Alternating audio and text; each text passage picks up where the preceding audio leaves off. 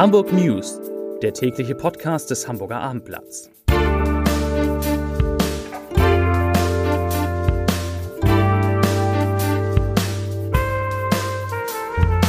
Moin, mein Name ist Lars Heider und heute geht es um die Frage, wie zufrieden die Radfahrerinnen und Radfahrer in der Stadt Hamburg sind, die ja eine Radfahrstadt sein will. Weitere Themen. Tim Melzer und sein Geschäftspartner trennen sich. Die Steuerfahnder in Hamburg schlagen zu und wie und am Flughafen wird trotz Tarifeinigung im öffentlichen Dienst schon wieder gestreikt. Dazu gleich mehr. Zunächst aber wie immer die Top 3, die drei meistgelesenen Themen und Texte auf abendblatt.de. Auf Platz 3 Vollsperrung der B5 im Mai droht ein Verkehrschaos. Auf Platz 2 an der A7 gelten, äh, Zoff muss es heißen, Zoff an der A7 gelten Kaufverträge auf einmal nicht mehr und auf Platz 1 natürlich Tim Melzer trennt sich von Bullerei. Geschäftspartner, das waren, das sind die Top 3 auf ihrer Lieblingsseite auf abendblatt.de.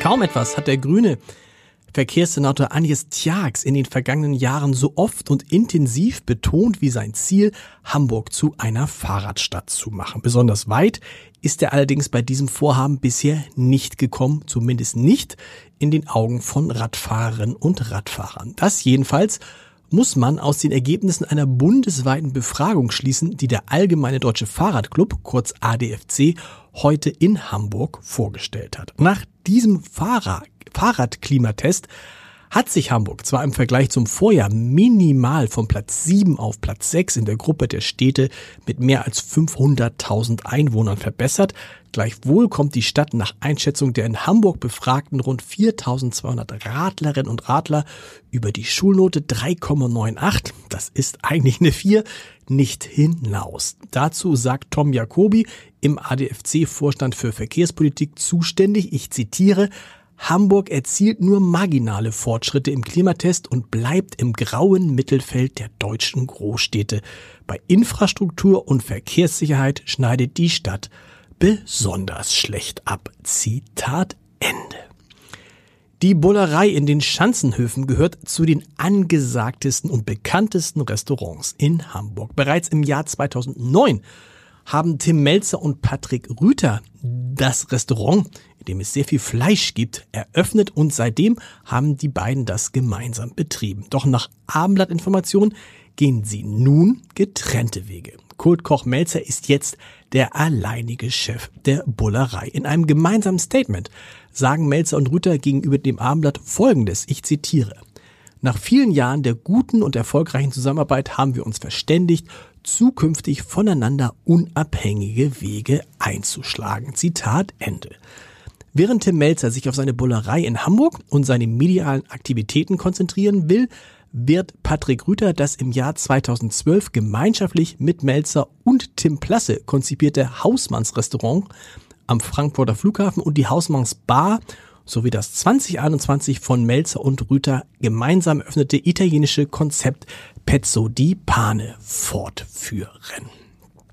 Andreas Dressel versuchte heute gar nicht erst zu verhehlen, wie zufrieden er mit der Bilanz der Hamburger Steuerfahnderinnen und Steuerfahnder für das Jahr 2022 ist. Denn in den vergangenen, im vergangenen Jahr, im Jahr 2022, wurden 2765 Steuerfahndungsdelikte erledigt und dabei sogenannte Mehrsteuern in Höhe von knapp 100 Millionen Euro festgestellt.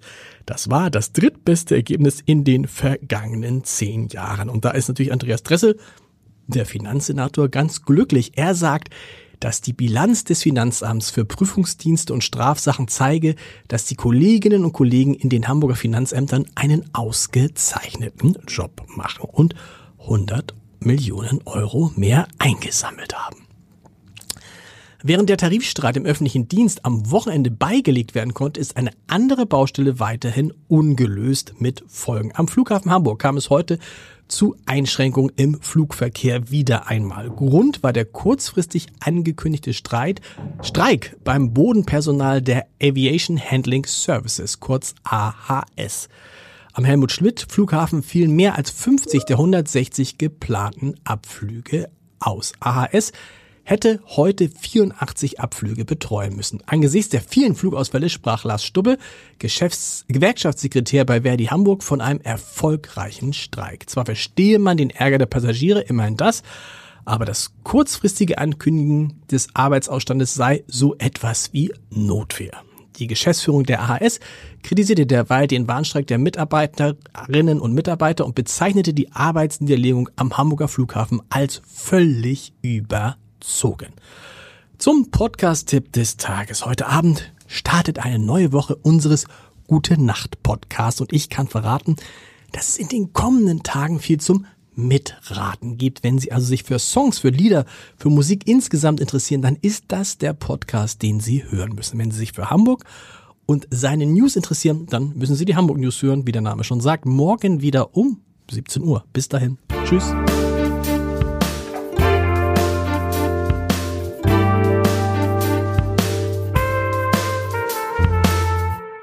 Weitere Podcasts vom Hamburger Abendblatt finden Sie auf abendblatt.de slash podcast.